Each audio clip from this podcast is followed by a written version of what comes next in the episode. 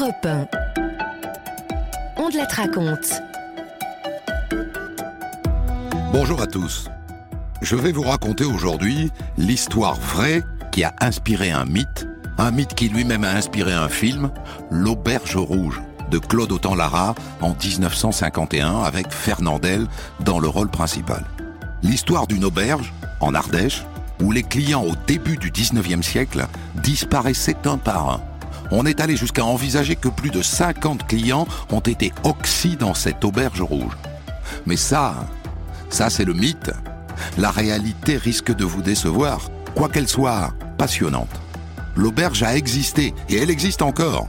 C'est l'auberge de Peyrebeil. En 1831, il y a bien eu une enquête criminelle, et les aubergistes ont bien fini guillotinés mais on ne peut même pas dire avec certitude qu'un seul client de cette auberge y ait été assassiné. Cette affaire, c'est surtout l'histoire d'une enquête bâclée, l'histoire d'une justice profondément injuste. Pour être honnête, le dossier d'instruction a disparu. Mais beaucoup d'historiens pugnaces sont arrivés à remonter le fil de cette enquête qui a donné naissance à l'un des plus grands mythes de l'histoire criminelle. Voici donc l'histoire vraie de l'Auberge Rouge, que j'ai écrite avec Thomas Audouard, réalisation Céline Lebras. Le 12 octobre 1831, un vieux paysan du nom de Jean-Antoine Enjolras quitte sa ferme de la Fagette, à Saint-Paul de Tartas, en Haute-Loire, près du Puy-en-Velay, et s'en va à pied jusqu'à Saint-Cirque en montagne, à 22 km, pour acheter une génisse à la foire aux bestiaux.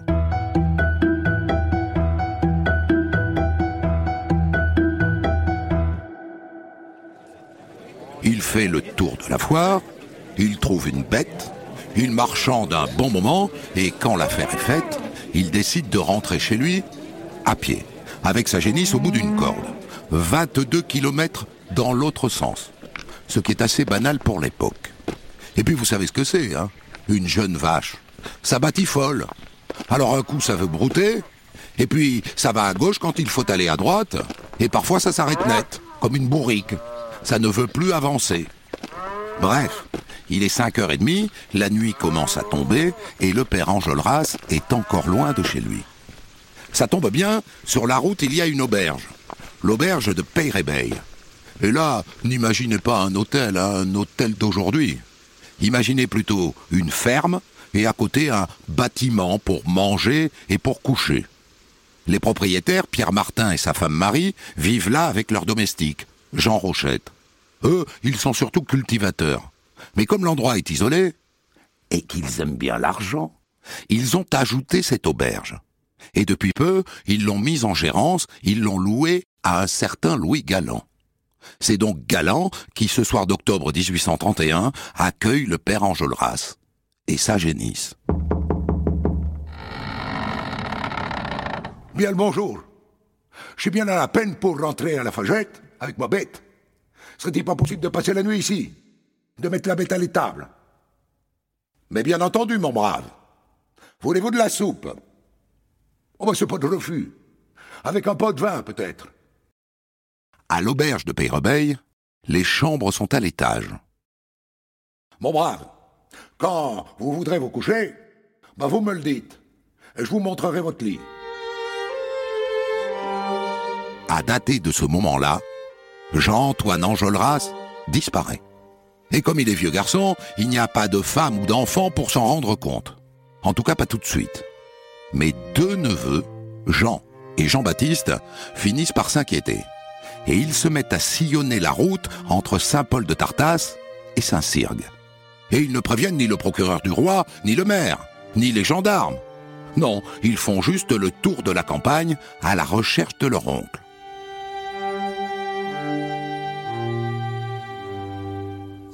Vous n'auriez pas vu un race Un vieux monsieur. Il revenait de Saint-Cyrgue, avec une génisse. Il a disparu, c'était le 12. Le 12 octobre. Personne ne l'a vu. Mais un vieux qui disparaît et des jeunes qui le cherchent, dans le coin où il ne se passe jamais rien, hein, ça fait causer. Au bout de quelques jours, tout le canton se met à parler, sans raison aucune, hein, d'un assassinat On aurait assassiné ce vieux qui s'appelle Enjolras quelque part sur la route. Et le mobile? Ah, le mobile, on l'a trouvé. Bon, on l'a tué pour le voler. Si on l'a tué à l'aller quand il allait à la foire, on l'a tué pour son argent. Et si on l'a tué au retour, alors c'est pour l'argent qu'il restait et pour la génisse. Pure spéculation entre nous, hein? Mais bon, c'est ça qui se dit dans le coin.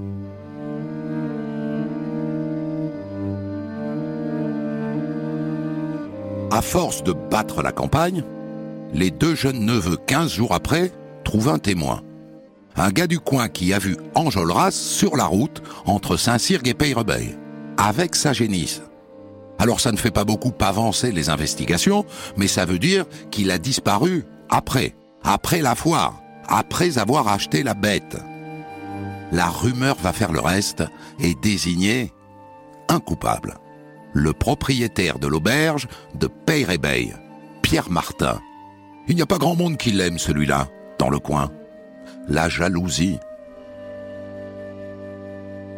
Ce Martin, hein, paraît qu'il a un pécule énorme à la banque. Pour quelqu'un installé depuis peu, hein, c'est pas bien normal. Et comment croyez-vous qu'il a amassé tout ça Hein? À votre avis Les gens pensent que les Martins sont des détrousseurs, qu'ils détroussent les clients de leur auberge et... Enjolras serait-il leur dernière victime? Ben, C'est ce qu'ils pensent. Et ils arrivent à fourrer ça dans la tête des deux neveux, qui, douze jours après la disparition de leur oncle, s'en vont voir le juge de paix. Monsieur le juge, notre oncle, il est allé à Pays pour passer la nuit. Il n'en est jamais ressorti. Et là, là c'est parti. Le lendemain, le juge de paix Étienne Filia Ducot décide de se rendre à l'auberge pour voir. Une visite informelle, hein, ni une perquisition, ni une audition, pour voir, je vous dis. Et il tombe sur le gérant, galant. Un sieur Jean-Antoine Enjolras est-il venu coucher chez vous il y a douze jours environ Ah non? Je l'ai jamais vu celui-là. Non Bon. Et là, qu'est-ce qu'on fait? Eh bien, rien. Le juge ne rédige même pas de procès verbal. On lui parle d'un assassinat, mais il n'y a pas de cadavre. On lui dit que l'oiseau a disparu à l'auberge, mais l'aubergiste ne l'a pas vu. Classé Une histoire à la noix Bien le bonjour chez vous Mais dans le coin, la visite du juge à Peyrebeil ne fait que faire enfler la rumeur. Il n'est pas allé à l'auberge pour rien, non? Il n'y a pas de fumée sans feu et patati, et patata. Et pendant ce temps, les deux neveux continuent de courir la campagne à la recherche de leur oncle. Et un soir, à la tombée de la nuit, près du village de Langogne, à la limite de l'Ardèche, ils explorent un ravin au bord de l'Allier, et ils tombent sur le cadavre du tonton, salement amoché, le crâne cabossé et boursouflé de plaies. Enjolras a été assassiné et jeté au fond d'un ravin, à moins que ce ne soit un accident.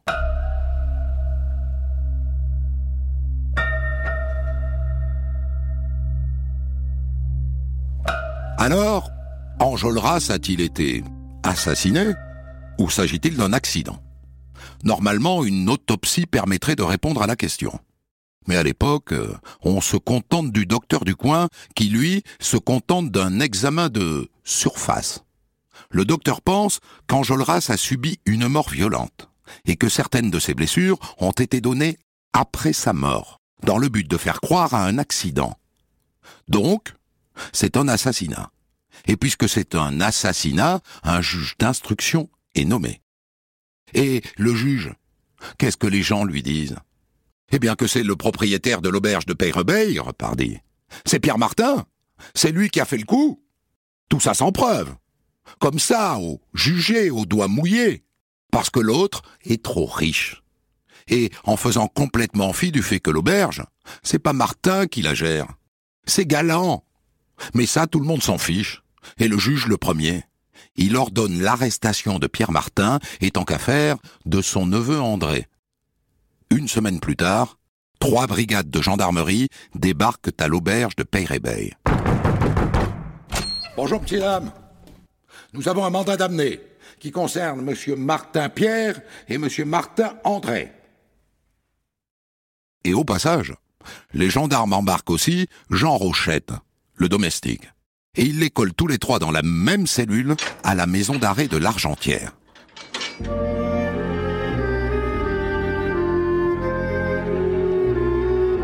Tout ça, je dois vous dire, se déroule dans un contexte politique euh, particulier. La monarchie de juillet, qui gouverne le pays depuis un an, est de plus en plus contestée. Il y a des révoltes un peu partout dans le pays, et notamment dans ce coin du plateau ardéchois. Un exemple, les paysans du coin jusqu'ici étaient autorisés à couper du bois en forêt. Eh bien maintenant c'est interdit, et à l'approche de l'hiver, ça passe très mal. Alors on a mis le feu à la scierie de monsieur le maire, le propriétaire de la forêt de Boson, et d'autres feux se sont déclenchés spontanément de ci, de là. Tout ça pour dire que le pouvoir, en ce moment, a besoin de marquer son autorité. Et les Martins se retrouvent otages de cette démonstration de force. La preuve Cette lettre datée de fin novembre, signée du sous-préfet de l'Argentière. Il serait à souhaiter qu'on pût faire un exemple parmi ces sauvages sylvains. Eh bien, les Martins feront office de sauvages sylvains, puisque monsieur le sous-préfet veut faire tomber des têtes. En attendant, les autorités ayant fort à faire, Martin, son neveu et son domestique croupissent en prison. Et puis, le temps passant, Martin finit par rédiger une procuration pour permettre à sa femme Marie, restée libre, de gérer ses affaires et ses comptes en banque. Et voilà que le 8 mars, les gendarmes sont de retour à Peyrebeil.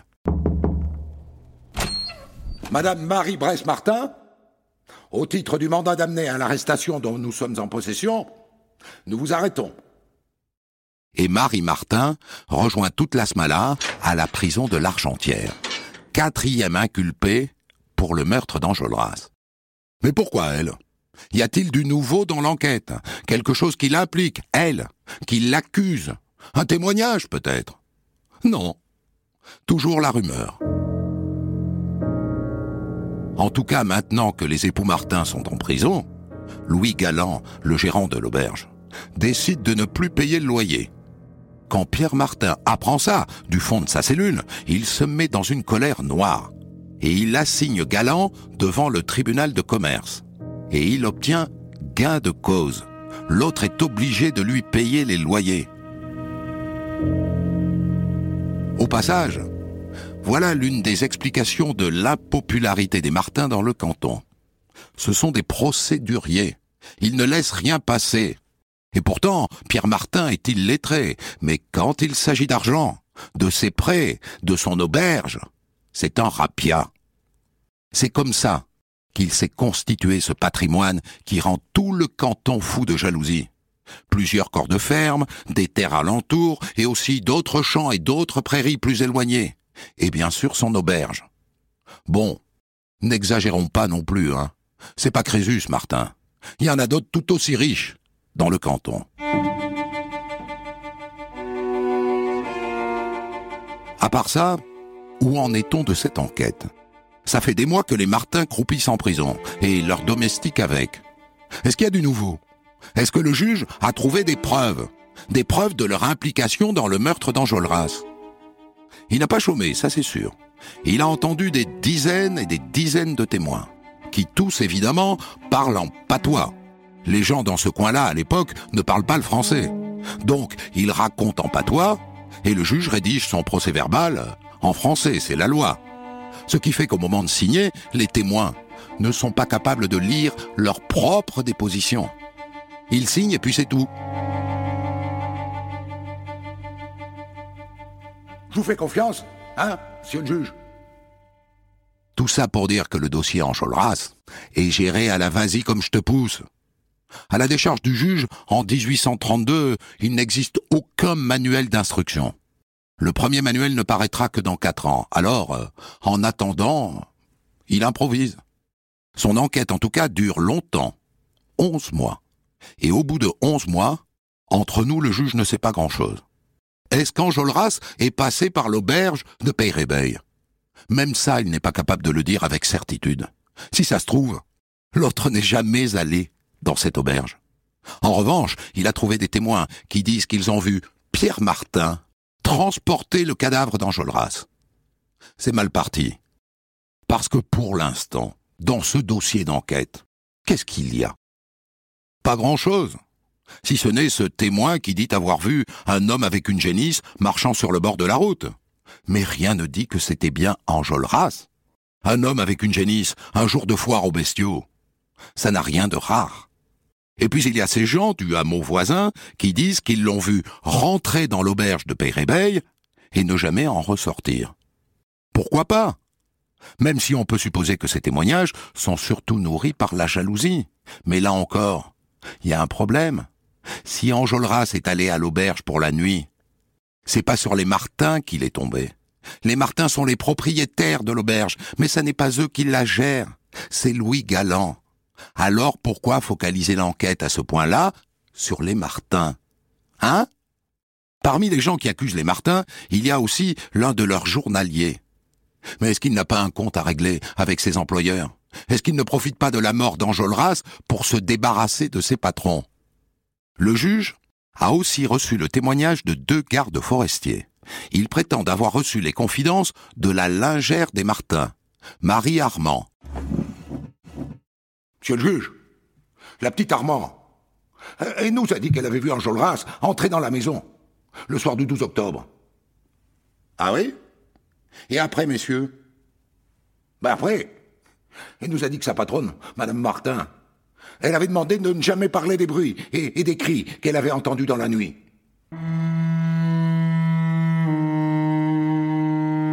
Le juge, immédiatement, convoque la lingère. Il l'avait déjà interrogée. Elle n'avait absolument pas dit ça. Et d'ailleurs, elle dément. Elle dément formellement. Tout ça, ce ne sont que des menteries. Des menteries, je vous dis. Et tout le reste de l'enquête est du même tonneau. Des on-dit, des commérages, mais rien de cohérent. Et surtout rien de vérifié. En face, bien sûr, les accusés Martin ont peu de moyens de se défendre. Ils ont pris un avocat, mais ils ne le voient pas. Ils ont été interrogés plusieurs fois par le juge, mais très rapidement. Ils ont répondu non à tout. Le procès verbal qu'ils ont signé ne fait pas plus d'une page. Qu'importe, le juge s'est fait sa conviction. L'assassinat a eu lieu à l'auberge de Peyrebeil dans la nuit du 12 au 13 octobre. Il est un peu ennuyé de ne pas pouvoir dire comment les choses se sont passées, mais elles se sont passées à l'auberge. Ça, il en est sûr. Et après Hein?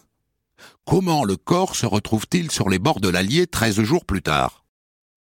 Le juge réinterroge ses témoins qui prétendent avoir vu la nuit du crime Pierre Martin et Jean Rochette transporter un cadavre. Ils ont un peu changé d'avis. Ils ont bien vu deux hommes qui traînaient un cadavre sur un cheval. Mais en vérité, monsieur le juge, on n'a pas vu leur visage. C'est ennuyeux, ça. Vous êtes sûr? Bah oui. Ils sont sûrs ils n'ont pas vu leur visage. Bien, bien, bien. Décidément, dans cette affaire, il n'y a pas grand-chose de concret. Alors le juge fait un geste.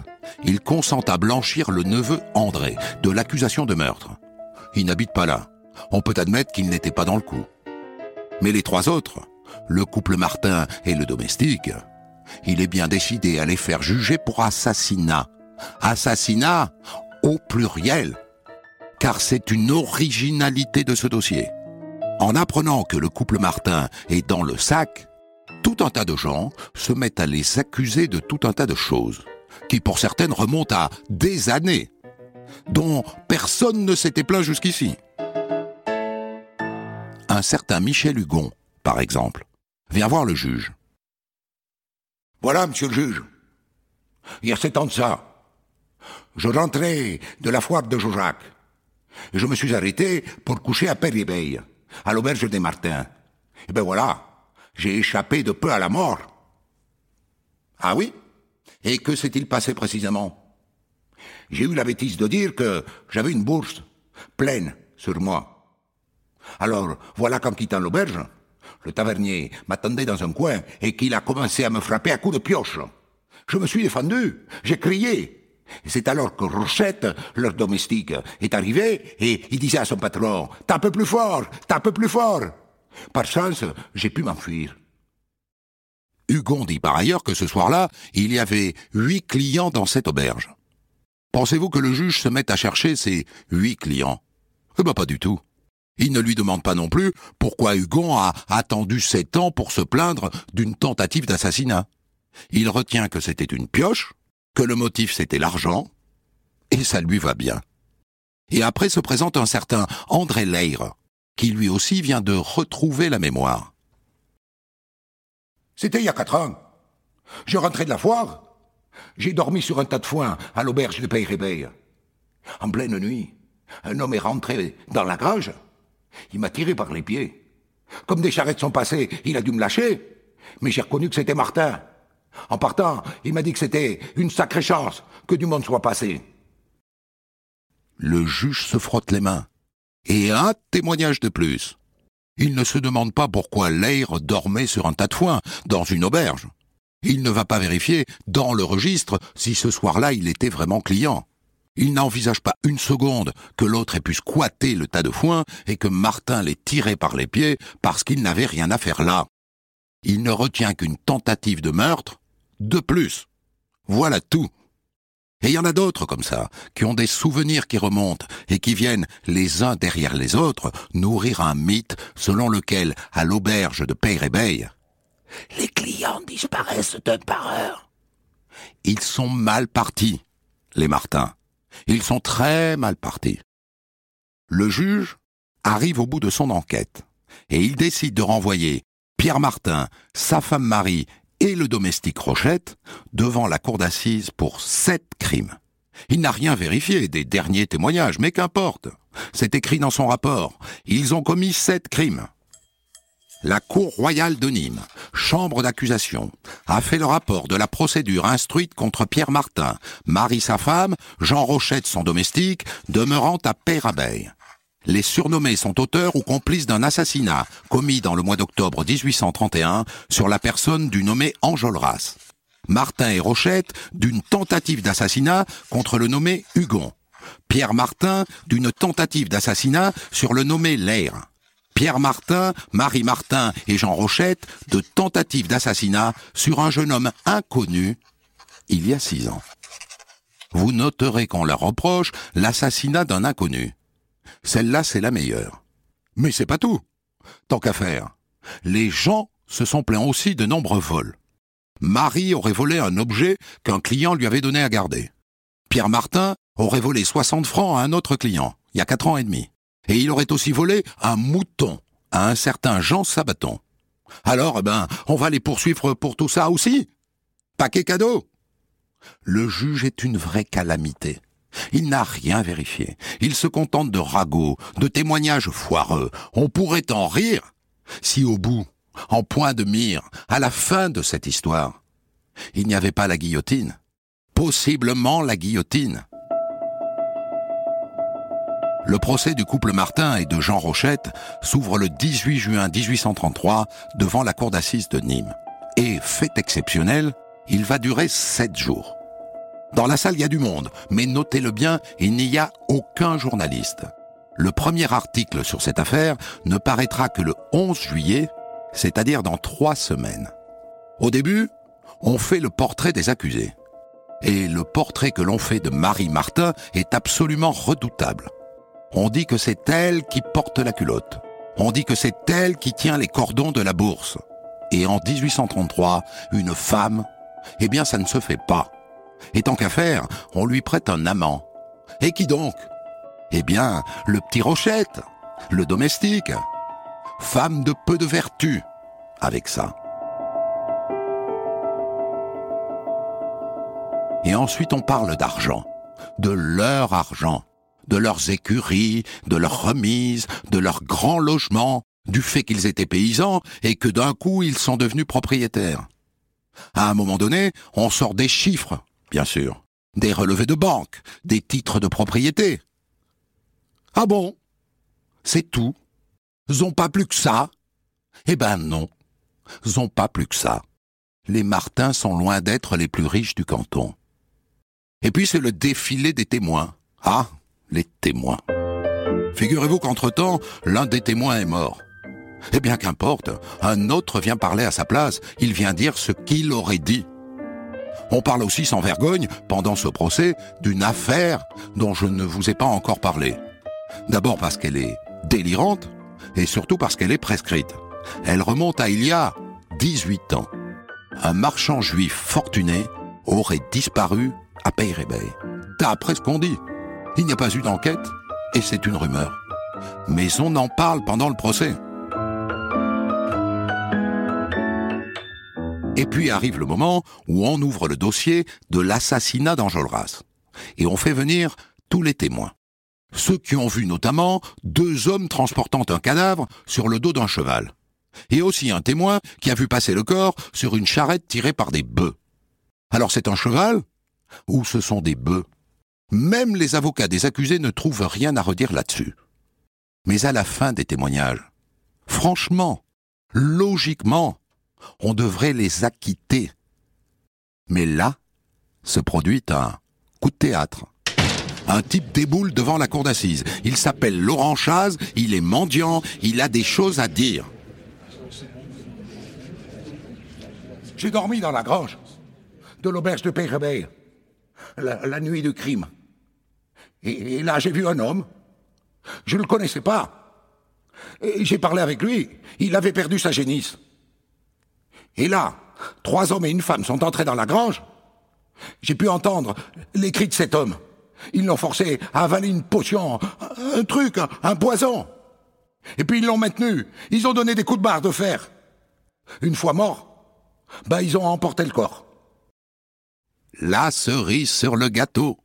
Un témoignage spontané qui donne à l'accusation tout ce qui lui manquait, car le mendiant ce coup-ci désigne Pierre Martin nommément. Et personne ne se demande pourquoi Martin aurait fait dormir ce mendiant dans la grange où il comptait assassiner Enjolras. Ni pourquoi et il ne s'est pas débarrassé du mendiant après avoir tué Enjolras, puisqu'il avait tout vu. Les avocats de Martin sur le coup sont furieux. Ce chasse est un claboteur professionnel. C'est une conscience avinée.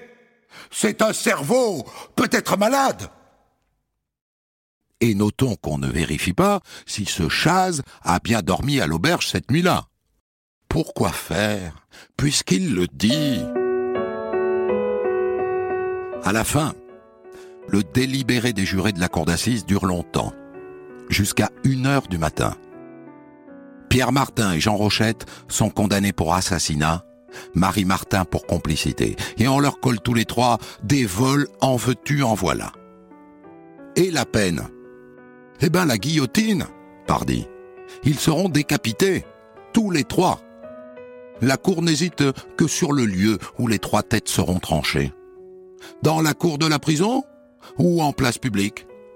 Légère hésitation, et puis finalement ce sera en place publique. Et où? Eh bien pourquoi pas devant l'auberge Ça aurait de la gueule, ça donnerait l'exemple, ça ferait plaisir aux gens du coin. Le trio pour la forme se pourvoit en cassation, rejeté, le jour même. Et il ne reste plus qu'à espérer une grâce royale. Les Martin et Jean Rochette écrivent donc au roi Louis-Philippe, par le biais de son garde des Sceaux, lequel garde des Sceaux écrit une note au roi lui suggérant de ne pas accorder cette grâce. Les Martin, Majesté, sont depuis des années la terreur du pays. En 1831, ils ont tué un riche paysan la rumeur publique leur imputait de nombreux assassinats. En conséquence, j'ai l'honneur de proposer à votre majesté de laisser libre cours à la justice. Donc, eh ben, il n'y a plus qu'à. Le 1er octobre 1833, on emmène la guillotine sur une charrette à Peyrebeil. On l'installe pile devant la porte d'entrée de l'auberge. Et le 2 octobre matin, on fait venir les trois condamnés, et si on en croit les gazettes de l'époque, il arrive 4000 personnes pour assister à leur exécution. 4000 personnes au beau milieu de la campagne. On fait tomber la tête de Marie, puis celle de Pierre, et en dernier celle de Jean Rochette, le domestique. Certains prétendent qu'avant de mourir, Rochette a crié. Mais mon Dieu Que m'avez-vous fait faire? Autrement dit, il aurait avoué. À la dernière seconde.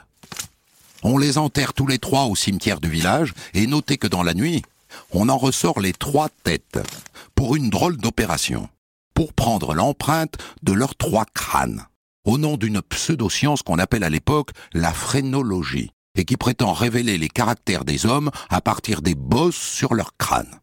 On en fait donc trois moulages qui ont survécu, figurez-vous. Et on peut les voir aujourd'hui au musée Crozatier du Puy-en-Velay. Et d'ailleurs, vous pourrez aussi aller dormir à l'auberge de Père Eh oui, elle existe toujours. Et vous en trouverez deux pour le prix d'une. Business is business. C'est une sorte de Disneyland du crime où l'on peut venir sentir et ressentir les effluves d'un crime qui peut-être et sans doute n'a jamais eu lieu. 47 euros la chambre en basse saison, 69 euros en haute saison. 4 étoiles sur TripAdvisor. Allez-y si vous voulez. Mais ne vous faites pas avoir. Si ça se trouve, on n'a jamais tué personne dans cette auberge. Sauf trois personnes, un matin d'octobre 1833. L'aubergiste, sa femme et leur domestique, guillotinés pour l'exemple. Alors s'il vous plaît de dormir au pied de la guillotine, c'est vous qui voyez. Des centaines d'histoires disponibles sur vos plateformes d'écoute et sur europe